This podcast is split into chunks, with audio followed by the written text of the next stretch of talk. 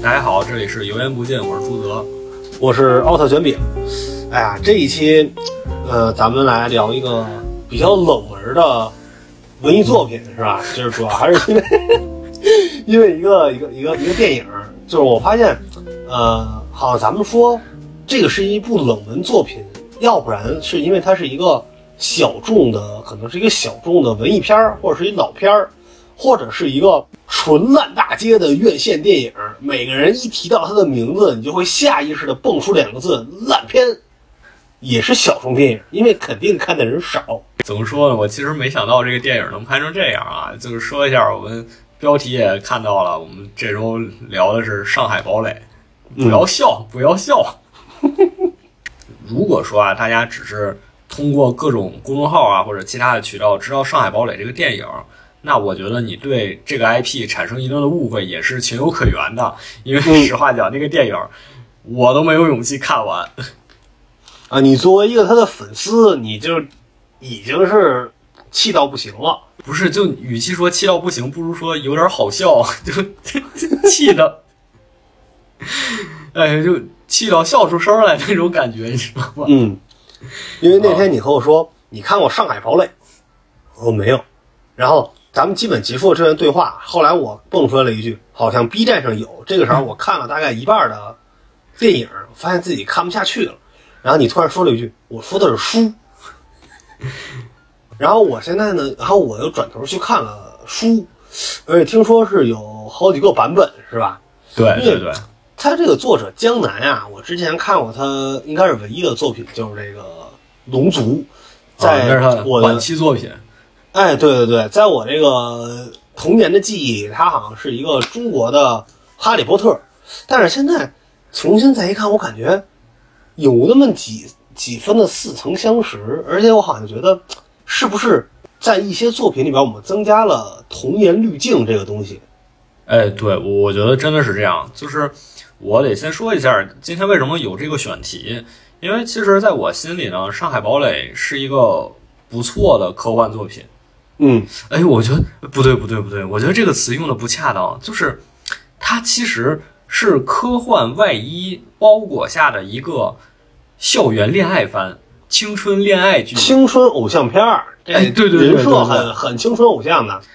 对，所以这也是为什么我觉得电影在翻拍的时候翻车了的原因，就是因为其实它本质根本不是科幻片儿，你要强行把它打造成一个科幻，就看起来很尬。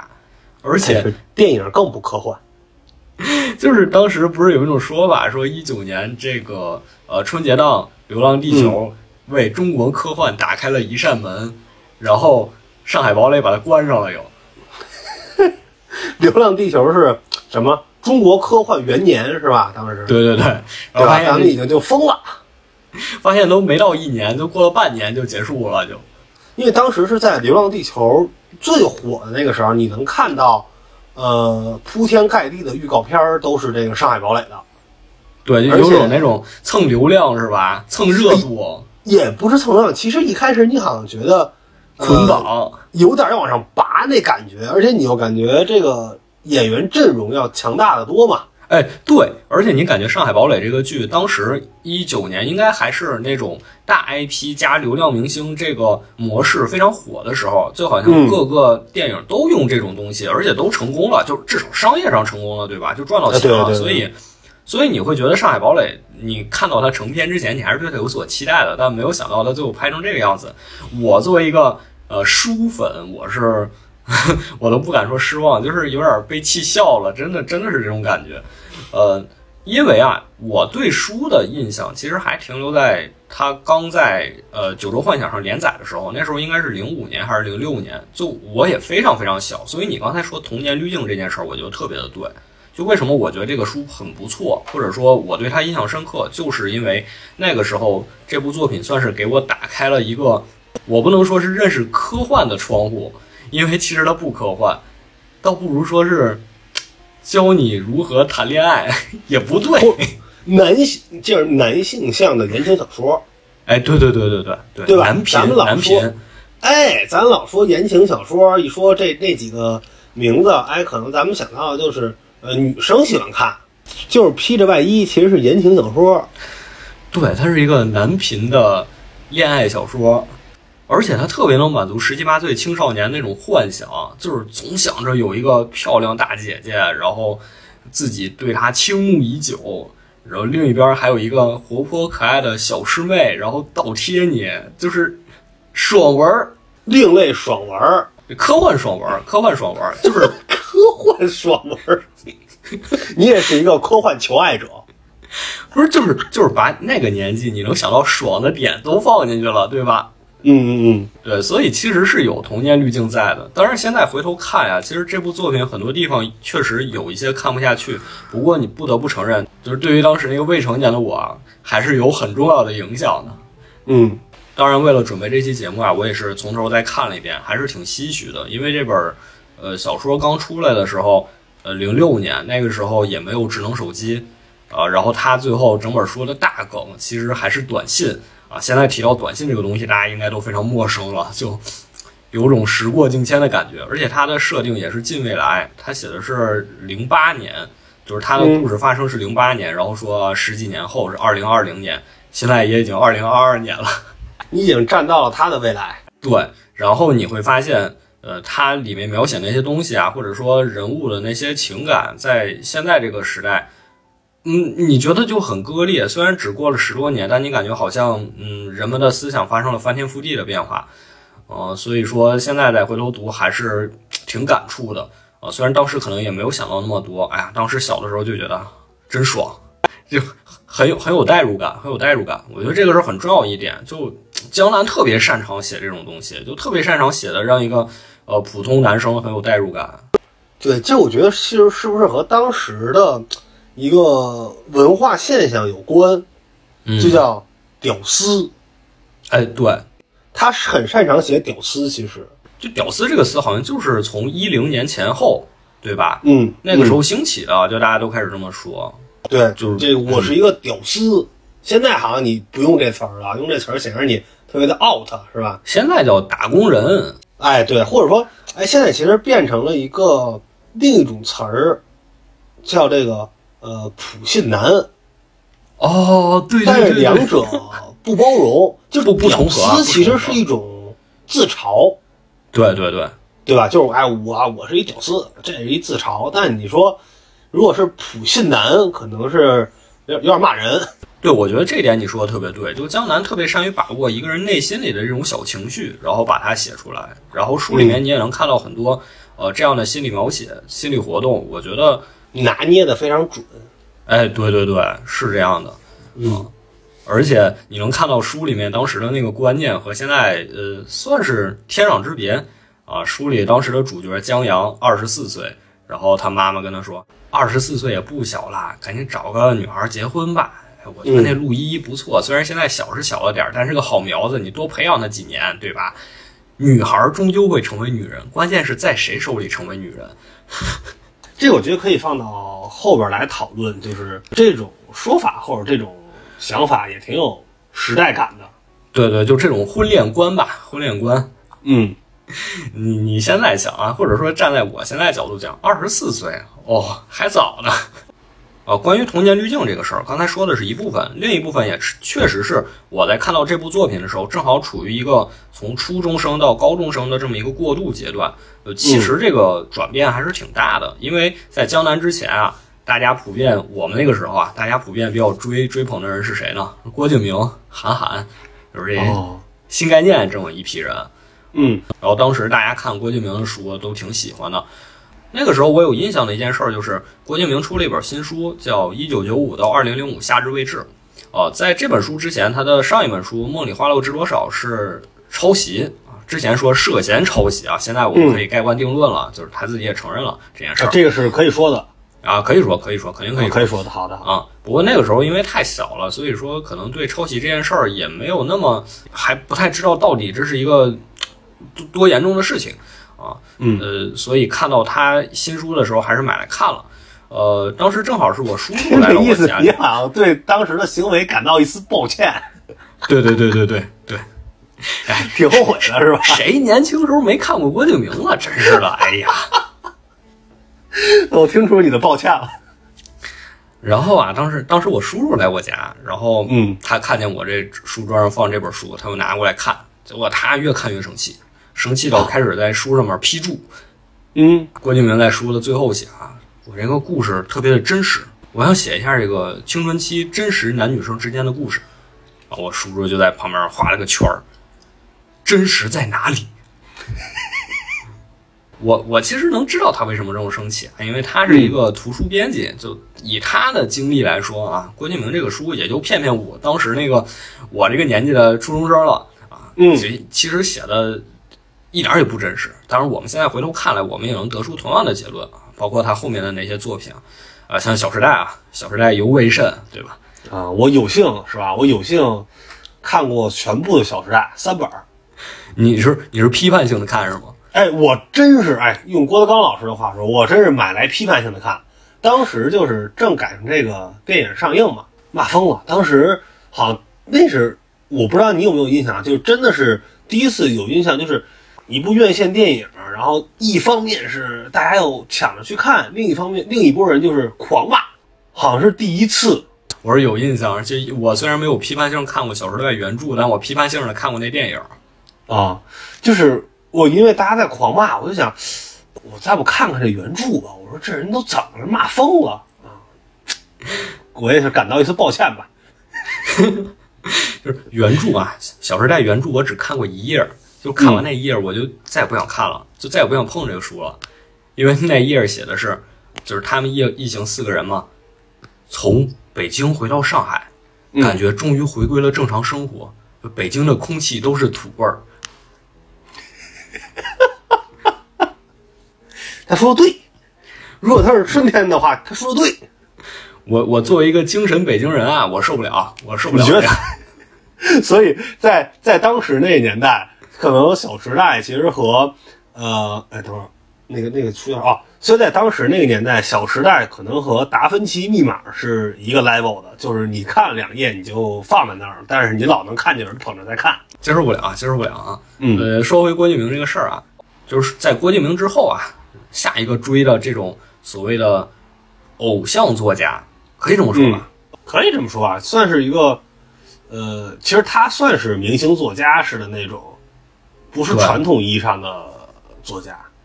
对，然后就追到了江南，或者说是追到了九州。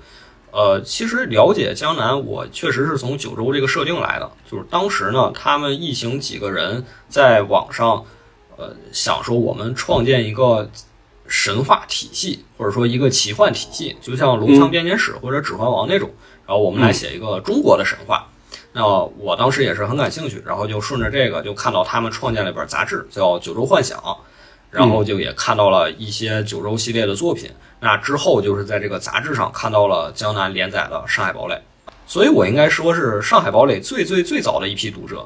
啊、当时看到的时候确实也很触动。首先就是那个时候其实还没有上大学嘛，那对于他嗯书里面描绘的这种成人的世界有一个向往啊，也对这种甜甜的恋爱，或者说，呃，我们不能叫甜吧，就是那种扭曲的恋爱，不，你没必要，没必要。该你你先，你如果觉得它是甜甜的恋爱，你就直接说。啊，就就对于它里面那种恋爱观啊，嗯也是也是有一些体会啊。这个从最开始看江南的第一本书就是《子间的少年》，其实就能感受得到，因为它描写的就是用金庸的这个呃小说里的人物和人物关系去描绘大学宿舍的故事嘛。嗯当时就是也是对这种大学生活呀，或者说成年生活呀非常期待，那确实是蒙上了厚厚的一层滤镜。嗯，而且还有一件事儿很有意思的，就是在最初连载版的《上海堡垒》里，它书里面用到的人物或者说里面一些情节，都是他们当时编辑部的故事。就我觉得这个也挺有生活气息的。就是谁小的时候没有幻想过把自己身边的朋友写进故事里呢？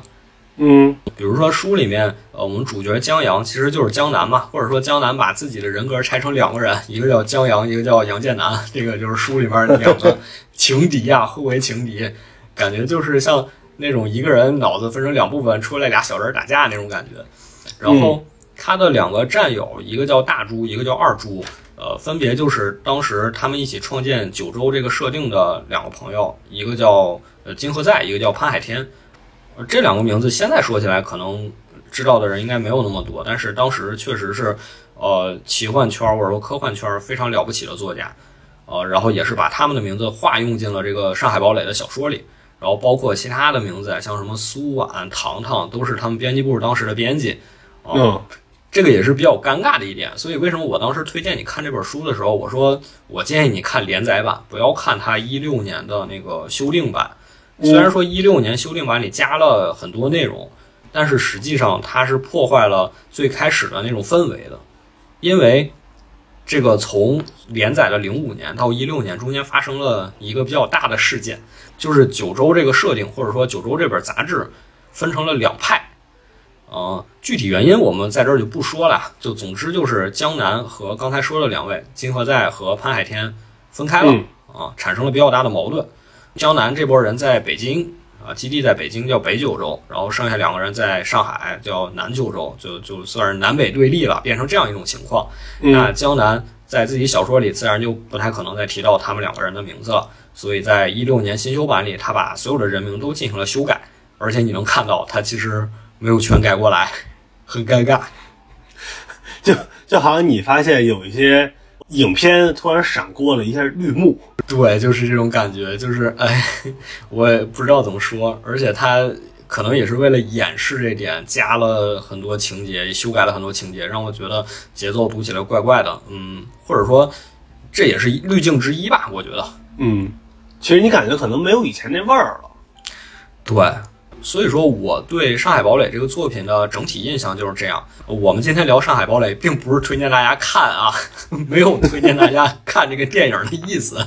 嗯啊，嗯，只是想，呃，就是回忆一下自己当时的那种感受吧。我觉得这个还是蛮重要的，因为虽然我们刚才一直强调说，可能当时在书里面那个时代的一些恋爱观、一些人生观，呃，是合理的，但是放到现在呢，就变成了非常有讨论价值的东西。对，是这样的，就是，呃，有一些东西或者有一些，因为咱们其实看这种偏爽文类的吧，为什么喜欢看？主要还是可以带入这个主角，你会觉得你们有共鸣，你会有那种 RPG 打怪升级的感觉。但是，呃，所传递出来的很多东西，我觉得是有一定的。呃，局限性的一个年龄限制的，就是你在那会儿觉得哇这个好酷，哇这个牛啊，但是你要是现在，你可能就回看这事儿，如果你还是这么想的话，那我觉得是不对的，就是有很多东西 是很幼稚的。你如果现在说，我操，我回去还觉得这事儿办的真牛逼，那但是我说一件很可怕的事儿，就是嗯我刚才、确实我刚才还在看这个小说，然后看完之后，我觉得哎，和当年的感受是一模一样的，是不是我就没什么成长？就是哦，有有一些行为你深以为然，对对对对对，我操，那我一会儿开始批判你了。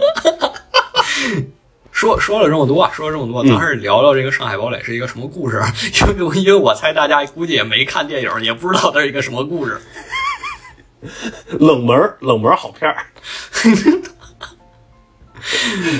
就是就是就是我刚才其实也说了，就是这部原著啊，它其实没那么科幻，它其实还是在谈恋爱，就没那么科幻啊。而且啊，在这个电影在改编的时候啊，改编的就更不科幻了，就是哎，让我很困惑，让我很困惑。所以好多吐槽这个电影的人说啊，里面什么东西都没交代清楚，我觉得是改编的锅。我给大家讲讲他这个原著小说里的设定，我觉得其实还行，就是还挺能自圆其说的。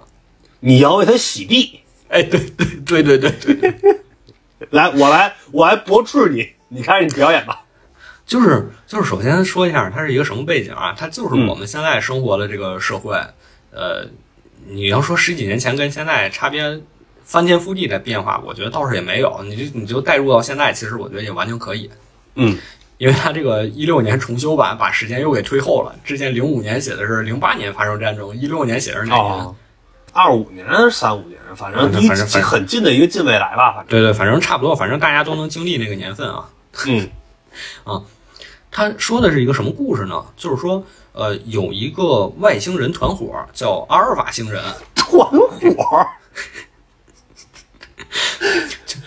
就就是有有一伙外星人啊，有一伙外星人叫叫阿尔法，嗯，他们其实是相对而言在宇宙中比较善良的那一批，然后他们就向地球上投下了很多超人，有点像那个从克星扔下来超人那种感觉。但是这些人，嗯，他们并不是那种力大无穷或者怎么样的，而是从一出生就长睡不醒，然后会在梦中给出一些对于未来的启示。哦，扔了几个这个预言家，对，毛扔了毛利小五郎，扔了几个先知啊，然后他们就在梦里告诉人类这个未来科技可能怎么发展之类之类的，然后也借他们的口呢，会向人类传递一些这个阿尔法星人的这些高科技武器也好啊，装备也好等等等等，就是这些东西。结果扔下来这些小孩儿，或者扔下来这些预言家，就招来了另一波外星人的仇恨，就叫德尔塔星人。就是这个前来进攻的德尔塔星人啊，他其实并不是冲着毁灭地球，或者说并不是冲着地球是个宜居星球这个点来的，他其实就是想要阿尔法星人的这些高科技。哦，你为什么把作业借他抄，你给我抄抄？对，就匹夫无罪，怀璧其罪，就是这种感觉。所以德尔塔星人就开始来进攻地球，他们的母舰就悬停在月球轨道上。那他们是一个什么样的外星人呢？其实就类似于星际里的虫族。而这种设定现在见到的很多啊，什么万智牌里裂片妖，然后明日方舟里海四等等等等，都用了同样的设定，就是他们有一个共同的大脑，就是这个母舰，嗯停在月球旁边这个母舰，然后这个母舰能分裂出来各种小的飞船，还有各种小的那些生物用来进攻的。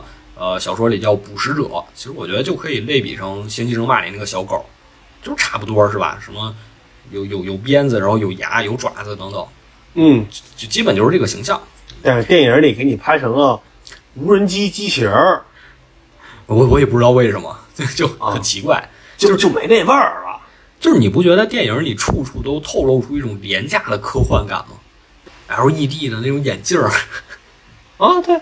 然后包括就是说，咱们怎么表现这个未来啊？咱们这未来都市，就是你这个呃建筑物上有这个投影，啊，对，然后那个空旷的指挥室，然后全都是那种，我觉得那种风格都在奥特曼里被玩烂了。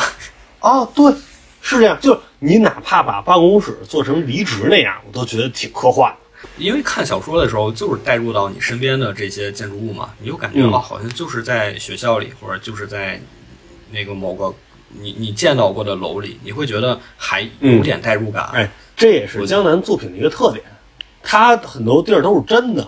就比如说《龙族》里边有一段，那个打哪个龙王啊？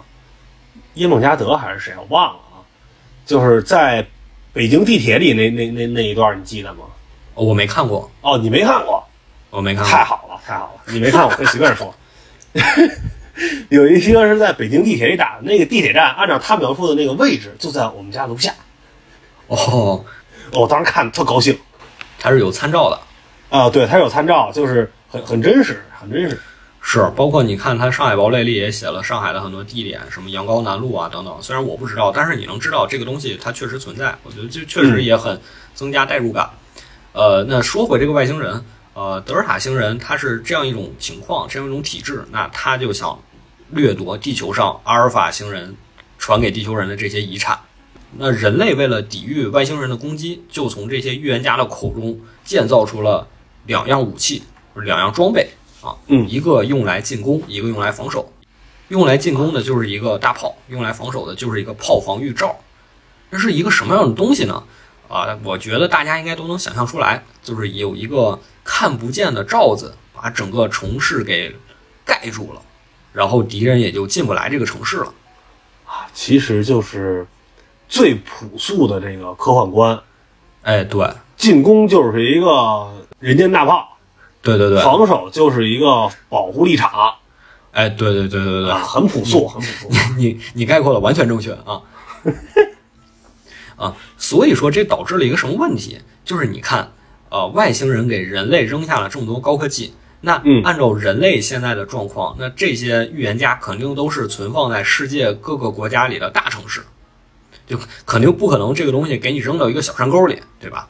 嗯，所以说，这个德尔塔星人他只会攻击地球上的大城市，因为攻击其他地方没有意义，他也不是想来毁灭地球的。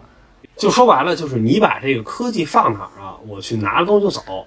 哎，对，所以说这就导致了一个非常神奇的现象，就是呃，活在大城市的人反而很危险，因为时刻处于外星人入侵的这么一个战争状态；而在小地方的人呢，反而没事儿，能天天出来晒太阳，一点事儿都没有，就跟平时生活一样。啊我觉得这个也是电影里没有交代的一点，所以很多人看的会觉得很奇怪。现实科幻版的《逃离北上广对对对对对对。》啊，OK，那我们接着说我们的主角，我们的主人公叫江阳，他的工作或者说他的任务就是负责通过各种算式，通过各种方程来平衡上海上空的这个炮防预兆。其实你也不知道他在干嘛。不知道你你也不知道他他他为什么能平衡，就是反正啊他就是干干这个的啊。他当时呢是高考是以优异的成绩考上了北大，然后在报专业的时候，就是他一个表哥就骗他说：“哎，你看你报这个金融系，报这个金融系，报完之后就去华尔街出国吃香喝辣的，绝对没问题。然后他就报了，结果毕业的时候，江阳发现自己被骗了，自己的这个专业并不是像他想的一样是学金融的，而是学那些知识就是为了和德尔塔星决战这一天而准备的。也就是说，他大学四年都在学怎么去平衡这个炮防预兆。哦，这告诉我们什么呢？这马上要高考了，是吧？这报志愿之前一定要做好背调，别老听人忽悠。这计算机挣钱你就学计算机去，金融挣钱你就学金融去。你先搞清楚这是干嘛的。所以为什么会开这个专业呢？刚才也说了，因为阿尔法星人扔下来很多预言家，就预言家已经预知了，说早晚有一天外星人会来抢你们这些东西，所以说这个政府响应号召啊，就清华北大都开设了类似专业，什么数学系，什么他学这个金融系，就通过这种东西给你伪装起来，实际你学的，你学完之后你要去参军，你要去抵抗外星人。听着反正挺不靠谱。就就就是就说白了，就是他这么一说，你这么一听就完了。要是真这么弄，我看要完蛋。哎，我们江阳呢，就是在毕业之后就被忽悠到了军队，也是在这次见面会上。光荣入伍啊，忽悠到了军队啊。对不起，我重说，我重说。就是那临毕业才知道是咱们这是一个共建项目，学了四年，本来都已经买好西装，准备去华尔街报道小说里都写了，已经拿到美国大学的申请了。啊。对，提去校长这儿提交这个研究生申请，校长说你去不了，你你等等，你等等，对你等等，这格局一下就打开了。打开还行。就你想，你老想着自己挣钱，是不是走上人人生巅峰，迎娶白富美？结果告诉你要拯救全人类。书里还写了，当时还跟隔壁系的同学因为这个早自习抢第一排座位打得头破血流的，结果一看，呵，好家伙，这都来了。这个当时为了给他们做这个心理建设啊，然后还做了一个叫什么见面会啊，请部队的一些女兵啊，非常懂啊，请请请一些女兵来给他们做介绍，说我们这个部队生活是什么样的，怎么怎么样啊。江阳也是在这个时候认识了他命中注定的那个女人，就是林兰。就是我们可以理解为上海陈默图吧。就是你会发现，好像江南在每部作品里，他的主角身边一定有这么一个女性，而且一定是他喜，就这个主角他喜欢的那个女性，就是，呃，应该是又比他年长，然后又比他成熟，知性大方、美丽，又带着那么一点小小的狡黠。他们当时编辑部也总结过，江南作品里出现的男主喜欢女性的特征啊，有一个非常典型的特征，就每个女性都用过这句话来描写，就什么侧着脸，一弯细细的卷发蜷在耳边，像是细巧的钩子。喜欢那那那发型，哎，就那往后一捋那头发，哎，就喜欢学姐那范儿。有有生活，有故事。啊，对，很多人说是因为江南大学期间追他学姐，然后被学姐拒绝了，然后所以他这个非常痛心疾首，于是就把这个这自己这段亲身经历写到每一个故事里。然后在，但是他在每个故事里都失败了。他并没有借着他的这个真爽文让自己成功，是吧？啊，真真实真实，就是那那我要这么说了，那你看别人写爽文都是啊，主角怎么爽怎么来，哎，江南偏偏给你拐一个弯儿，告诉你，哎，求而不得，你看是不是在之前爽文基础上真实了一些？对，就是他会包装一下，不让你那么容易看出来这是爽文。嗯总之就是江阳在这个见面会上就认识了他后来一直喜欢的这个女生，叫林兰。啊，嗯林兰当时已经是现役军官了，江阳还是预备役，两个人就在这种情况下，也是同事，就展开了各种各样的。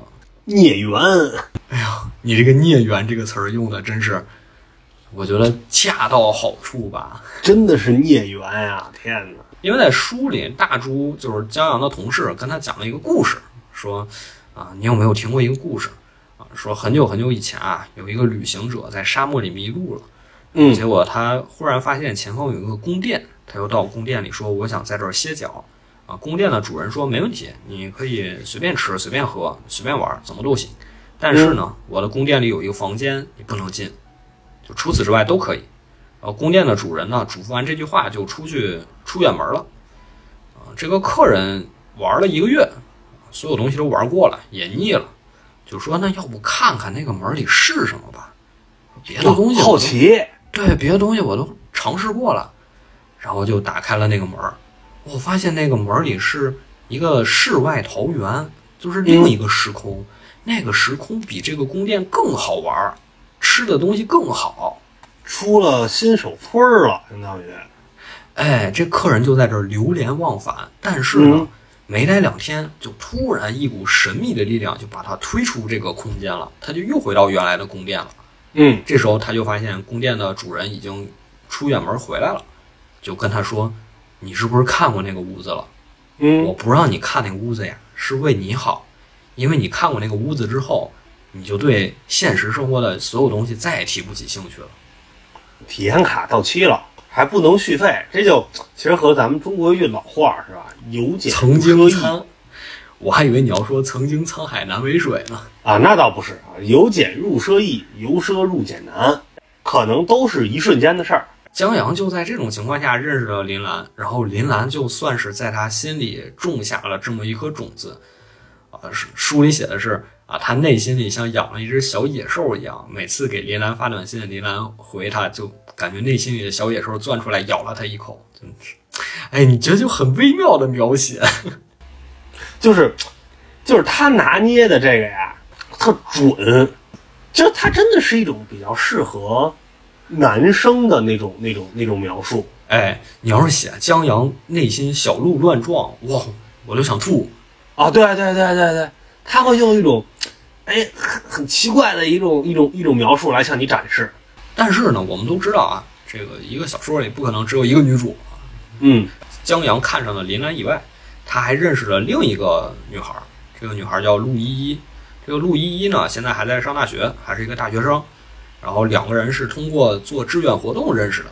啊，这个陆依依是一个什么性格呢？好像江南的每部小说里也都有这么一个性格的女孩儿，哎，对对对，非常典型的富家女。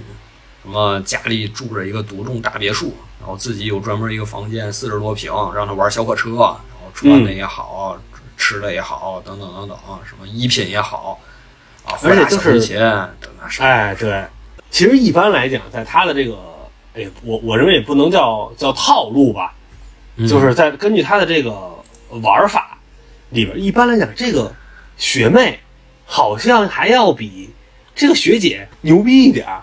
这个所有的主角都是宁可放着学妹不要，我就哎一定要追这个学姐。哎，对，这个也是咱们后边我要批判的这个问题啊。刚才咱们说的这个，呃，要要要要批判，呃，关于哎责任心啊等等这些，咱们这个可以后边再喷。从人性的角度来出发，谁不希望能这样呢？所以说爽文嘛，江阳加入部队之后啊，就开始和自己的同事进行每天这个平衡我们的炮防御罩的这么一个工作。嗯，然后他们日常的休息娱乐就是打帝国时代，在龙族里是打星际是吧？哎，对，反正必须得是，呃，即时战略类的游戏，而且男主还得是降维打击，天下无敌啊！哎，天下无敌。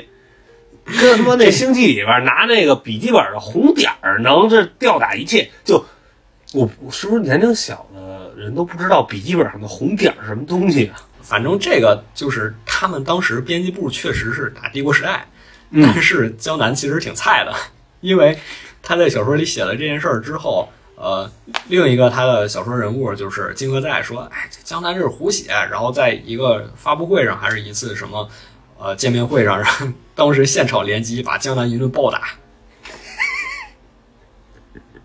让你吹，肯定是有夸张的成分啊。反正、嗯。呃，他就过着这样一种生活，而且呃，因为是战时嘛，对生活也非常的紧张。呃，书里说的是那些什么新鲜牛奶，你就想都别想，基本就是冲几袋奶粉就差不多了。江阳他们平衡这个炮防预兆，其实还有很多说法，因为有的时候敌人的这个母舰会集中到某一点攻击，就他会用特别大功率的那些炮弹，或者说呃那些能量去攻击上海上空的某一点。这个时候，他们就要把这个其他区域的能量调动到即将受到打击的这个地方，然后去防住这次攻击。但是他们有一次就发现，这个上方炮防御的能量感觉就紊乱了一样，就是他们嗯怎么平衡好像都平衡不了。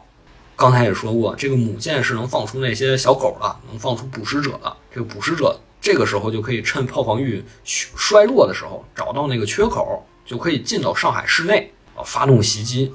嗯他们就发现好像这个缺口越来越大，没有办法平衡的地方越来越多，就感觉是不是已经快完蛋了？就在这个时候，我们刚才说的阿尔法文明提供给人类的另一件武器就登场了，嗯就是上海大炮发射了。小说里写的是黄浦江面就向两侧打开，如同摩西分开红海一般，从地下缓缓升起一个炮口。啊，如果你看过《上海堡垒》那个电影啊，这个还原的还是挺到位的。一个直径四十米的大炮，然后这个大炮就吸取了非常大的能量，直接向着呃在上海上空的这个外星文明的飞船一炮轰过去，直接轰死了几百只捕食者。听着好像没什么用。就是根据你看，根据原著的这个描述里，就是你看他们升到那个，他们会开着飞机出去嘛。嗯你出去后，你发现满天都是这个捕食者，然后一炮干掉了，呃，几百个，好像没有什么用。因为啊，刚才也说了，德尔塔文明的形态就是这种母巢的形态、虫群的形态。你轰死这些小的捕食者没有意义，你真正应该干的是，你直接把那个在月球旁边那个母舰直接轰死。但是你又没有这个能力，哎，对，你而且你这你开一炮，看着挺热闹，好像不行。在这一炮开完之后，上面给负责上海大炮的部队举办了一场盛大的酒会来庆功。哦，成功的这个打响了第一炮。哎，不光庆功，嗯还给负责上海大炮的军官升职加薪，啊，从中校升成了上校，其实加不加薪在那个时候可能也也不是很重要。也不也不重要了，也不重要了。负责上海大炮的人叫杨建南，这个杨建南就是我们主角江阳的情敌，是林兰的正牌男友，呃未婚夫。我纠正一下啊，我认为这个不叫情敌，那叫什么？我 我觉得这叫叫脑补情敌，就是哎假想敌，对对对对，对吧？这是你一假想敌，人家不不瞪你。这我知道你是谁呀、你这预备役是不是？而且我们这马上要结婚啦，求完婚啦，等着这呃办婚礼呢。你是您您哪位？其实啊，在之前，江阳和林兰出去吃饭也好，聊天也好，是谈论过这个问题的。就江阳问了林兰说：“你为什么要参军呢？”林兰就给他讲了自己的身世，就说我在很小的时候其实不想当一个乖乖女，就我也这个 初高中的时候也很叛逆，我天天出去打街机，出去到处玩去野去，然后我爸那个时候就会把我抓回来。我不管躲到哪儿，我爸都会把我抓回来。但是有一天呢，我爸不抓我了，因为他殉职了。就这件事情给林兰带来的打击非常大，而且他小的时候非常喜欢玩他爸爸送给他的变形金刚，啊，他就经常一个人到海边，然后啊挖一个沙坑，把变形金刚埋进去，然后再把它找出来，再把它挖出来。但是有一天就埋进去之后就没找到，他就意识到有些东西不是永远都会在那里一成不变的，可能有一天它就是会消失不见的。我觉得就是当他习以为常的生活被打破之后，他想回去，但是已经不可能了，所以他要通过某种方式来弥补过去的那一切。那弥补自己父亲的方式就是，我也像我父亲一样去参军。嗯他在参军的过程中呢，就认识了现在的未婚夫，就是杨建南，负责上海大炮的这位军官。他说过，当时有很多人都曾经追求过他，也想和他交往，而且都能明确的跟他说“我喜欢你”，但是从来没有一个人能像杨建南这样，啊，非常直截了当的对他说“我爱你”。江阳当时就很不服气，就说：“啊，我也爱你啊，我也可以说呀。”然后林兰就说：“那你说一句试试。”嗯，江阳就支支吾吾也没有说出来，就这三个字就憋在了口里。这其实是林兰讲了他小时候的一个呃一个故事嘛，因为他根据他的这个描述，就是他小时候算是一个呃有点小太妹那意思似的，是吧？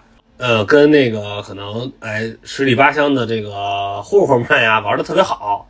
他不也说嘛，当时是呃和一个当地的一个小混混好了，哎，他爸回来给人家这个小男孩给打了，然后就就问他说啊，他们给你什么？他是爱你的吗？什么的？然后林林丹就说，我其实当时就很希望他，如果他敢说叔叔我爱他，他就敢跟他走，但是那个小孩一下就怂了，哎呦叔叔对不起，然后握头就跑。这个事儿其实也让他呃很伤心吧，算或者说可能呃也在那一刻是刺激了他的一个感情观。就是他从那一刻可能真正能理解到什么叫做，嗯，责在责责任面前的那种那种逃避，就是看似是简单的一句话，看似是咱们用的那什么话一点，就是说，哎呀，骗人谁不会说？但如果你是一个呃有良知、有责任心的人，在这种事儿上，你说不出骗人的话。对你撒不了谎。但是咱们就说，如果你有那一分犹豫的话，那可能答案就已经有了。这这就经典的情侣吵架两头堵。如果你当机立断，随口脱口而出“我爱你”这三个字，那你这话绝对是骗人的。嗯，你如果说想了半天说不出来，那你就是负不起责，是吧？对 两两头堵是吧？所以争争取人没问你的时候，你要想好了，你就先说吧。就你你让我想起另一个另一个句话，就是每次你要抛硬币决定一个问题的答案时，你其实把硬币抛上去那一刻，你心里已经有了答案。哎，对，跟考试上扔橡皮的感觉差不多。这个问题是一个已经有了答案的问题，它嗯其实不需要问。所以说林兰才会坚定的选择杨建南，就是因为杨建南在没有他没有问出这句话的时候就说出来了。嗯，或者说不需要问吧。然后我们看啊，从我们江阳的角度讲啊，这个林兰的未婚夫又高又帅，然后嗯军衔又比自己高，挣的也比自己多，是一贯的江南的这个呃设定吧，就是男主永远比不上这个他的所谓的假想敌，就是他在心里天天在那较劲。哎呦，你这个怎么你怎么能跟人好呢？但其实，呃，可能在很多人看来，你冷静下来去思考，就是你都不构成成为情敌的条件。你都不构成竞争关系。哎，对了，你威胁不到人家。其实啊，你从这两个角色的名字，你能很明显看出来，这两个人都是江阳自己的，呃都是江南自己的化身，对吧？嗯一个叫江阳，一个叫杨建南，已经很明显了。与其说是他给自己找一个假想敌，你不如说是他觉得自己其实配不上林兰。嗯，他觉得应该有一个，他觉得我得发展到那个程度，对我得发展到更好的自己，我得到那个程度，我才能配得上他。嗯，你不觉得这种想法就特别的适配那种十七八岁的？对，其实这个事儿也特别的矛盾，就是，呃，我觉得可以讨论一下这个事儿啊，就是，嗯，当一个男孩十十呃别十十七八岁，可能大呃也大一点，十五六岁开始吧，就是从呃你上高中了，你能有一个呃独立的一个思维能力的时候，你在面对一个呃可能你有好感的你喜欢的女孩的时候，你在表达好感的时候，你其实会内心有纠结。你，因为你其实可以认识，很明显认识到一个问题，就是你现在什么都给不了。对，对你现在，嗯，说的那什么，你可能是一个一穷二白的一个状态，你没有任何的社会经历，你没有任何的呃你的生产资料，你你基本都是零。当然，如果您是一二代，咱另说啊，是吧？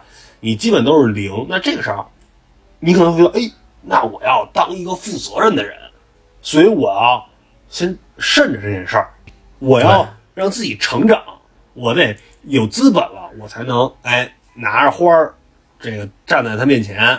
跟他说：“祝你新婚快乐。”哎呦哎呦，什么舔狗啊！怎么样？这句话牛逼吧？这就我跟你说，这我要二零回到 二零零三年，我也能是吧？成为这个当时的网络热词，就是什么备胎呀！我天呐，我我听听着我都听着我都心碎了一地啊！你一定能理解这个情绪，就是当你觉得你做好准备的时候。别人已经等不了了。呃，咱们可能很常见的一个婚姻形式啊，其实，呃，咱们习惯来讲，还是男方可能比女方稍微大一点点。对，他不论是从心理上的，因为女性一般会比男性成熟的早一点嘛，就是你没听说过，呃，女孩上高中那个还天天就跟男生一样一块扒裤子、解鞋带的。是吧？那个上厕所给人家提裤子，拿在班级后边聚人，你应该是看不到女生们参与这种活动的。但是你十七八岁的男生乐此不疲，这也是你人生中重要的组成部分。甚至说，大学的时候，我们上大学的时候还泼盆儿，莫名其妙的行为，但是就是乐在其中。但女生绝对不会这么干，他们的成熟度确实是要比男生要。要高一些，那他甭管是从呃，咱们说呃心理上去适配，以及说呃，你可能进入社会，进入到一个环境里，你需要一个被保护的一个因素来讲，可能更适合他的就是稍微年长一些的男性。嗯，所以我们很少看到，也不是说很少，或者所以说我们可能呃看到身边的，尤其像什么初高中一直走到。呃，大学毕业一直走到结婚的人少之又少，凤毛麟角。嗯，当时两个人真是爱的死去活来，在教室后边抱着啃，天天闹分手，天天天天搞出一些他妈的狗血剧来。但是最后两个人结婚的基本上不是这俩人。其实很多男生，我觉得咱们俩肯定也会有那种感觉，就是哎呦，我现在呃什么都给不了人家。但这其实其实这其实就是一个。呃，一个相互的一个一个一个误解，很多时候，这个其实我跟我媳妇儿也讨论过这个问题，就是，呃，可能我现在就作为一个女性的角度，如果去问你说你爱不爱我，你会和我结婚吗？但是咱们作为男性可能会想，我操，这个问题好他妈沉重啊！你得让我想一下，我不能张嘴就说。所以你不觉得，就是这恰恰是这本小说反映出的一个时代背景吗？就是在。十多年前，当你提到“我爱你”的时候，你想到的还是他背后的责任。就正是在这种，你可以说它是男权社会的枷锁。虽然我很不想这样说，你可以说是在这种情况下，作为一个一穷二白、什么都没有这么的一个穷学生，或者说刚步入社会的年轻人，他面临的压力到底是什么，以及他到底怎么去，呃，面对自己喜欢的女人。我觉得在这里，江南是剖析的还是比较细致的。呃，这个我认为可以代表，呃，大多数人的想法，就是男生会觉得自己没有能力，但是，呃，其实有的时候女，就咱们当然肯定不是说和林林兰的关系了，就是咱们说现实一点的关系吧，现实一点的关系就别他妈想着和你学和你学姐的关系啊，对对就别想着那些，就是说你可能现在你身边，比如说你有。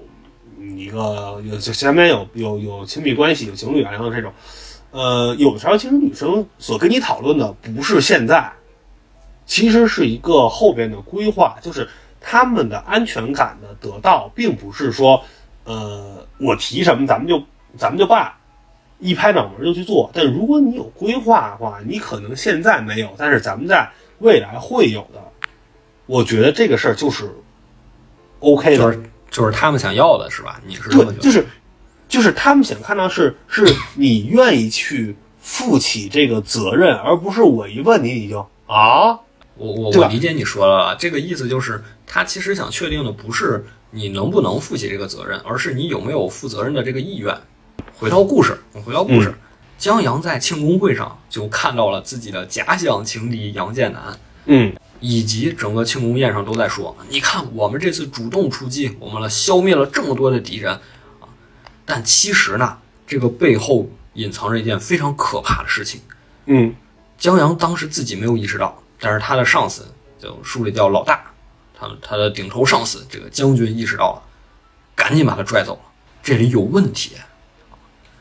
这次庆功宴其实根本不在于说我们真正消灭了多少敌人，嗯，而是借机鼓舞士气相当于咱们已经压着让人揍的太久了，啊！好不容易哎打一反击，偷人一拳，赶紧鼓励鼓励。是，或者说呀，我们之前这个战争的负面新闻已经太多了，这好不容易有个能大家高兴高兴的事儿，这才拿到明面上说。但实际上呢，实际上情况是怎么样的？你们知不知道为什么上海大炮发射那天晚上，你们就平衡不了这个炮防预兆？嗯因为这两个东西用的能量都是从一个地方来的。你只要开防护罩，你就开不了炮；你只要开炮，你就用不了防护罩。反正一个抉择问题吧。您是守啊，还是还是攻？你是站着死还是躺着生？躺着赢？这其实特像什么呀？像呃差距比较大的球赛，嗯，尤其是这个足球，就是你要说这两队差距特大，一般咱们来说，这个弱队就是百大巴了，百大巴死防，但死防呢，因为你可能差距太大，最后还得让人进一两个。哎，有的呢，想打对攻，最后可能是一个什么七比零，对，七比一，七比一。啊，反正就就差不多这意思吧。你所以咱们经常老说，哎，你这攻出去呀，是不是？你那门球你怎么能那么开呢？你这把球攻，他没有这个能力，你知道吗？不是想法不一样，有的人要面儿，好吧，要面儿。人都不要了，哎，所以说你要面儿的话，你开炮结果是什么？就是你必然守不住。嗯在上海之前，世界上其他的一些大都市已经相继沦陷了，比如说纽约、伦敦、新德里。说纽约大炮那可比上海大炮牛逼多了，嗯，当时一炮干死几千个，咱们才几百个，你看看这差距。一开始满天乱轰，最后怎么样？还是没守住。没守住的话怎么办？就把整个城市切成非常多的小块儿，然后哦按照这个小块儿沉入到地下，嗯叫陆沉计划。就是咱打不起来都躲起来，就只能这么着，把东西藏到地下，外星人可能拿不着，我也不知道到底能不能拿着，反正就是这么一个计划。而且不是说你沉到地下，啊，你城市就保住了，跟《流浪地球》似的，不是。你在沉没的过程中，你还会有伤亡。啊，对，那肯定的呀，你想，那建筑可能都不是不是完形了，那楼可能你地块一分开就塌了，而且你沉没下去，你这个炮防御你也用不了了，可能就是钻了这个空子，人家母舰咣一炮就给你城市炸废了。哦，这就相当于是纯是下下策了，屁股着火都管不了了，哎，但是呢，有的人就为了这个面儿，他就开了这个炮，那怎么办？哦，所以江阳的顶头上司就把他拉出了会场，跟他说：“这炮一开，咱们绝对要完蛋，嗯你回去做好准备，我们要陆沉了。”这老大就拉了江阳加上其他的几个亲信，他们就组成了这么一个陆沉小队，负责在上海沉没的时候平衡上方的炮防御，来尽量减少损失。啊，就是别弄得大崩溃，哎，对，之前还跟他们说这件事儿千万要保密，不要告诉任何人。结果他们去机场做飞行训练的时候，旁边还有人问：“你们怎么这点儿做飞行训练呀？是不是有大动作呀？”啊，江阳说：“哎，别瞎猜，别瞎猜，没事儿，没事儿，正正常正常。对，还得这个辟谣，你们就放心吧，该该怎么样怎么样，该吃吃，该喝喝啊。嗯嗯嗯，然后另一边呢，赶紧给银兰发短信，我们可能要守不住了。嗯你要是能走呢，你就坐班机走，因为现在上海一天还是能有几艘飞机飞到其他地方的，就只有那些能通过特殊渠道弄到票的人才能走。有这个限量发放的通行证。你林兰老公啊，未婚夫，现在已经升官了，估计能弄着。这个机票也是一个非常重要的线索，包括刚才说的江阳的顶头上司，呃将军，其他其实是光明正大的婚外恋。哎，对，这个当时我看到的时候，我也是一惊啊啊！这个桥段大概就是让这个江阳啊去给这个呃他的一位其中一位夫人吧，去两位，两位，啊，对对，两位先给这个小老婆啊去送点物资，是吧？然后这小老婆呢跟那个呃江阳岁数差不多，还挺照顾他，给他做饭呀什么的。当时还不知道，当时我还想说，哎呦，这将军这媳妇儿够小的呀，这相当于他这个设定里边将军应该四十多岁吧，差不多五六十了呀，差不多了。我感觉得五六十了得五六十，因为你岁数在这儿，你你那个军衔在这儿资，历在这儿呢啊，对对对，怎么得五六十？我说这找一二十多的，这差距挺大。结果江阳从人屋里走之后，啊开车去了将军夫人的府上。这一段是不是传递的？嗯，也不是很对。不正确的婚恋观是吧？哎，对，真是不正确。就是你感觉用的那什么话一点，诙谐一点。我不是说为他洗地啊，就是犯了全天下男人都会犯的错误。人家小老婆也说了，说，嗯，人这一辈子呀，这世界上可能有两万个人跟你都特别合适，嗯，你能遇见一个呢，非常的幸运；你能遇见两个呢，就不幸运了。就从故事变成事故了。然后将军还给这两个老婆分别设置了不同的手机铃声，哎，彩铃儿，它的原配用的是 Super Star 嗯啊，就是在上海准备陆沉最后一班飞机离开上海的那一刻，将军的这个手机响了，是嗯 Super Star。其实将军是有两张离开上海的飞机票的，嗯结果他自己没走，他把一张给了自己原配，另一张给了自己的小老婆。于是两个女人终于在飞机上见面了。然后将军的手机铃就响了，就是 Super Star。嗯，他老婆已经知道了一切，但是晚了。但是其实我有一个问题，航班已经起飞了，是不是证明他老婆没上？没起飞，就可能刚登机。哦，刚登机一坐下，哎，那个您这哪号？不对呀、哦这应该是我老公啊。说或者说那个，哎，您这票哪儿来的呀？啊，您这是找黄牛买的吗？哎，你看挺有意思一点，他那个时候好像还没有实名制是吧？好像那票能随便赠。不是，我估计那会儿啊，这个所谓的这种飞机票都没有实名制了，就是纯买名额，就是你可能是有这个 CDK 你就能走。我估计是，你，嗨，反正这漏洞多了去了，你揪这个也就那就揪不到边儿了。然后啊，江阳也给林兰发短信说：“你肯定也能要着票，你如果有票，你就赶紧走。短信发出去，过半天没人回，嗯于是就给林兰打电话，没人接。最后不得已，时间到了，把手机啊、钱包啊都放在一个箱子里，就封存起来了。嗯做任务不能带着。于是江阳就这样啊，心怀忐忑，走上了最终的战场。他们要开这个灰鹰战机，在炮防御之外，在上海陆沉之后去平衡炮防御罩，让这个嗯泡泡一点一点压下去啊，最后跟地面齐平，相当于上海陆沉完全沉下去，然后上面盖了一层炮。他坐上这个飞鹰战机之后啊，还是放心不下，就偷偷离队到林兰的这个办公室，四处都找了，人人家还有俩办公室，哪儿都没有，找不着，嗯不知道发生什么情况，正在这儿提心吊胆呢，突然之间啊，刚才说了这个小女友，比他小的这个学妹陆依依就直接撞在他怀里了。江阳还挺纳闷的，说：“你怎么没走啊？你啊不是、你有权有势，你应该能就赶紧对呀、啊！你怎么没走啊？”陆一说：“我不知道啊，我什么都不知道。我 我什么都不知道啊。江阳这时候就着急呀、就说：“哎呀，我想救林兰也没救着，这你出来了，那算了，那就把你拉上飞机吧。”于是，一把就把他给蹬进飞机驾驶舱里，两个人就开着一架飞机就走了。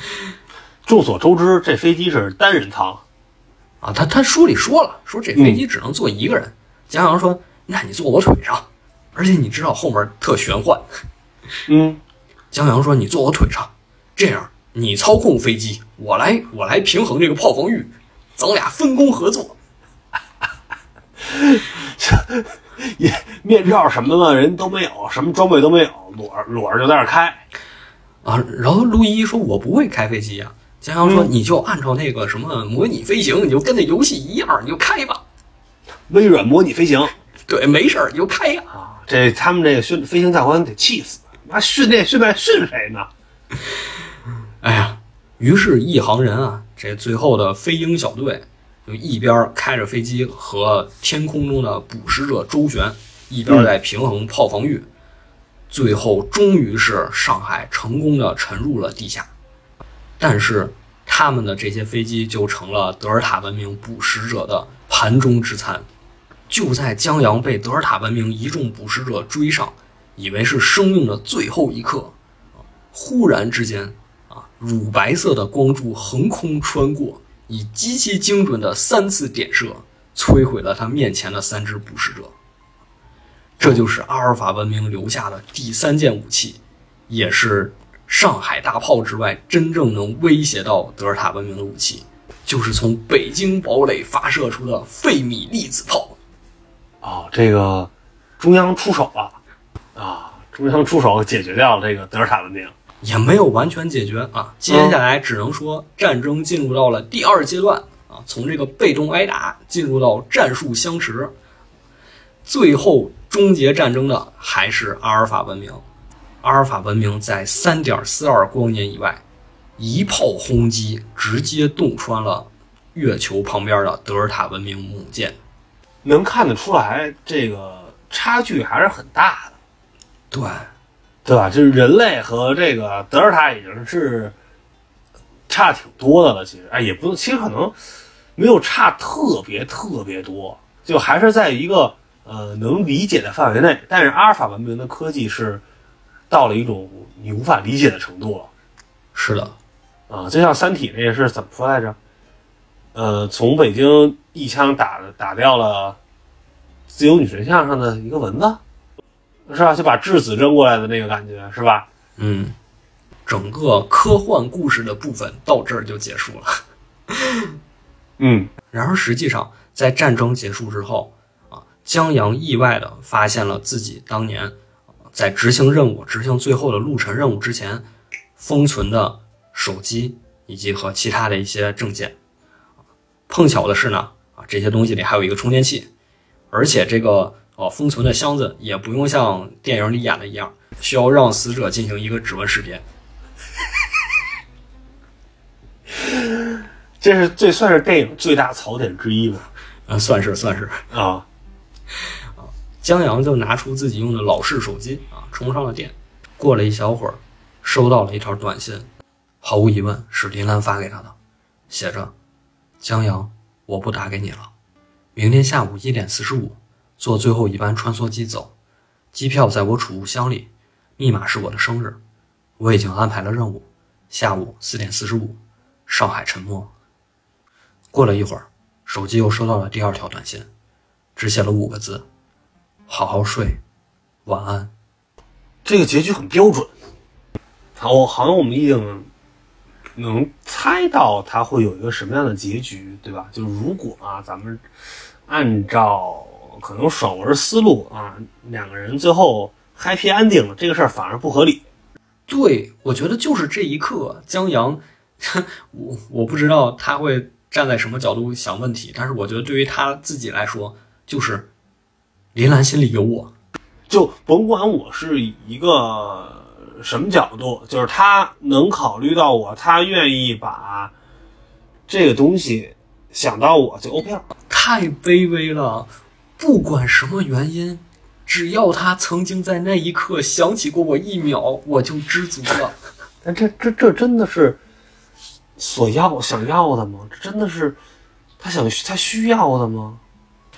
我觉得他内心在那一刻也是十分复杂的，因为从最后的番外里能看到，啊，时隔十多年之后，他还是选择了陆依依，仿佛之前青葱岁月经历的那些事儿，通通都没有过。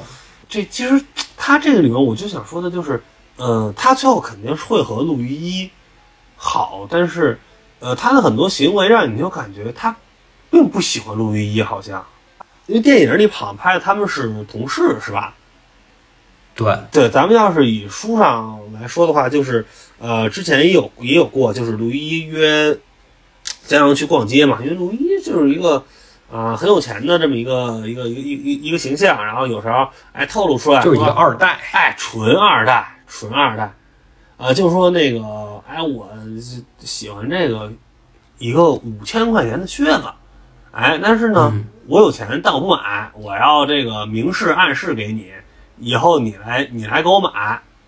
然后当时江阳呢，他的第一反应是，我靠，这个好贵啊，这顶我一个多月工资呢，这我哪买得起啊？就很朴素的这种想法。但是当他去和林兰所谓的表白失败、表白被拒，林兰告诉他就是，呃，你别想那么多啊，你这你吹呢是吧？你没戏，咱们就不是一个世界，不是一个 level 的，你就算了。我从来没有把你当成男朋友，对我从来没有这方面的心思。对，就是你也别把那个杨建南当成所谓假想敌，就是我都趁早劝你别这么想。就说完这些之后，江阳转过头去啊，非常赌气的到奢侈品店，不知道为什么这末日了还有奢侈品店啊，那个去赌气的买下了这双靴子，而且还狠狠的瞪这个店员。你这么一说，我也特心疼陆依依，这么好一姑娘啊，就给你当备胎。啊，对，就完全真的就是就纯备胎，而且呃，我觉得就是在故事线里其实也没有交代，就是陆一为什么喜欢江阳，他喜欢江阳哪儿？啊，这个我还是能理解的啊。你能理解就是你你换位思考，你换位思考，你想想那些霸道总裁文为什么喜欢保洁小妹儿？啊，你还看过这东西呢？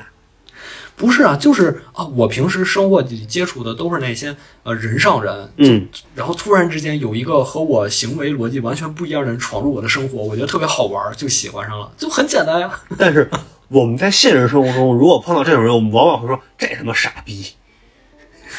没有，他故事里写了两个人一开始见面，就是呃江阳在那儿拿那个自动贩卖机，他他嗯那自动贩卖机好像坏了，他不知道那个是坏了还是什么原因，就一直在那儿傻傻等着。然后陆依依路过了，觉得他特憨，我觉得就是这样。对，就就相当于陆一对他也算是一见钟情。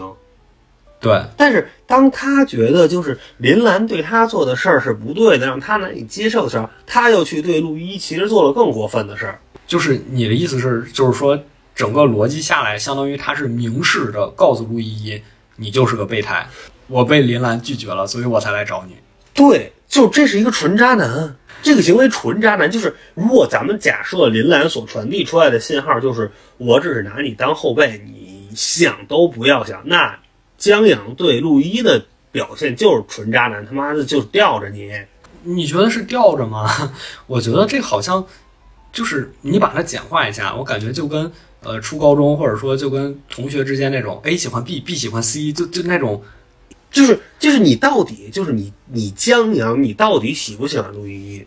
如果你喜欢陆依依，你愿意对陆一好，那你就不要去缠着人家林兰，因为林兰他妈不喜欢你。如果林兰和陆依依都喜欢你，你可能是你的一个选择，但是其实你你不能说林兰拒绝了你，你转过去又去给陆依依买礼物。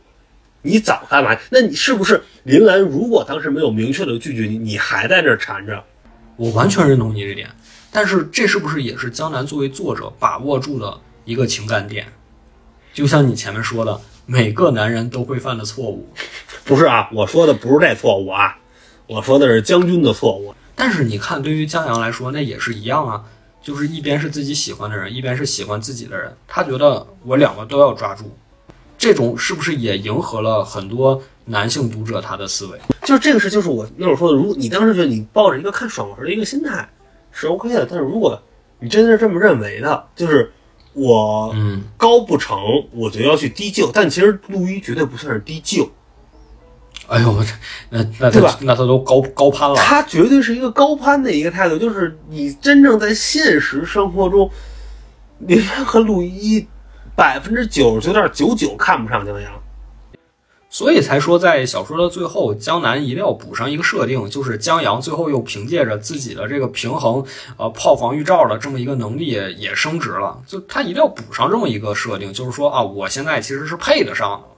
但是我还是觉得陆一和江阳的感情线就特别的工具，就是陆一整个就是一个纯工具人。是啊，是啊，他就是为了衬托他跟林兰的感情线嘛。对，就太悲剧了，这是一个他妈的绝对的悲剧人物。就是如果没有那个结尾，那个所谓的哎让你感动落泪的那个跨越十几年的短信的结尾的话，我们是不是还可以假设的认为两个人还能过上正常的幸福生活？但是当江阳这个德行的人收到那条短信之后，他会怎么想？那陆一的历史地位又要往后稍一稍了。就是这个结尾更加衬托出了陆一一的悲剧形象，真的是悲剧形象。就是如果我们把这个作品从就现在比较呃流行的那种写作手法嘛，对吧？就同一件事儿，然后用不同的人的视角去写。如果我们用陆一的视角去写，这个人太他妈惨了，简直。一个千金大小姐看上一个预备役军官，人家还预备役小屌丝人家，还对自己爱答不理。对，然后哎，人家对自己爱答不理，然后那个殊不知的是被女神拒绝，才来送给他心仪已久的礼物。当时他高兴的不行，欢呼雀跃，哇，江阳，你真的对我好好哦。然后在呃上海路晨的呃前一前一刻，在广场上碰到了正在焦急寻找人的江阳，而江阳看到他之后说：“来跟我走，上飞机。”而殊不知江阳是来找林兰的，就完全把他当成了林兰的替身。都替身他都算不上，就是在于用一句老话，就是他妈来都来了，给你你就接着。就是你说这个，让我想起那种，呃，男频小说里开后宫的，总会有一些纯工具女性，比如说啊，我到了某个门派，然后这个门派的呃门长的姑娘看上我了，然后给我武林秘籍，又给我告诉我什么后山的路怎么走，这种纯工具人。然后这段剧情过了，就没他什么事儿了，就成了主角后宫之一，就跟其他人争宠，就没有任何个性可言，有种这种感觉。对对，是这样的。那我们这期电台最后，我们来聊一个亘古不变的啊，永恒的问题。你喜欢的和喜欢你的，你选哪个？我觉得可以折中啊，当然你可能说我逃避了这个问题，是吧？啊，对你逃避了这个问题。我逃避了这个问题。呃，相比之下啊，那咱们这么说吧，就是你不可能找一个纯你喜欢，人家绝对不喜欢你的；你也不可能找一个纯你喜欢人家，人家不喜欢你的。哎呃，啊，反正差不多吧，就是这两个东西绝对不可能百分百出现是。是是，咱们假设不可能百分百说，那我觉得我想找一个我喜欢的比例稍微高一点的吧。啊，对，就是我觉得相对平衡，可能稍微是东风压倒西风，但不能说是一边倒。哎呦，我觉得其实比较好的一个点是是两个恋人之间，自我的感觉都是我想找一个我更喜欢一点的人的时候，我觉得是最好的一个平衡。哦，你的意思是这是一个螺旋式上升的情况，哎，没人躺着当大爷。挺好，挺好。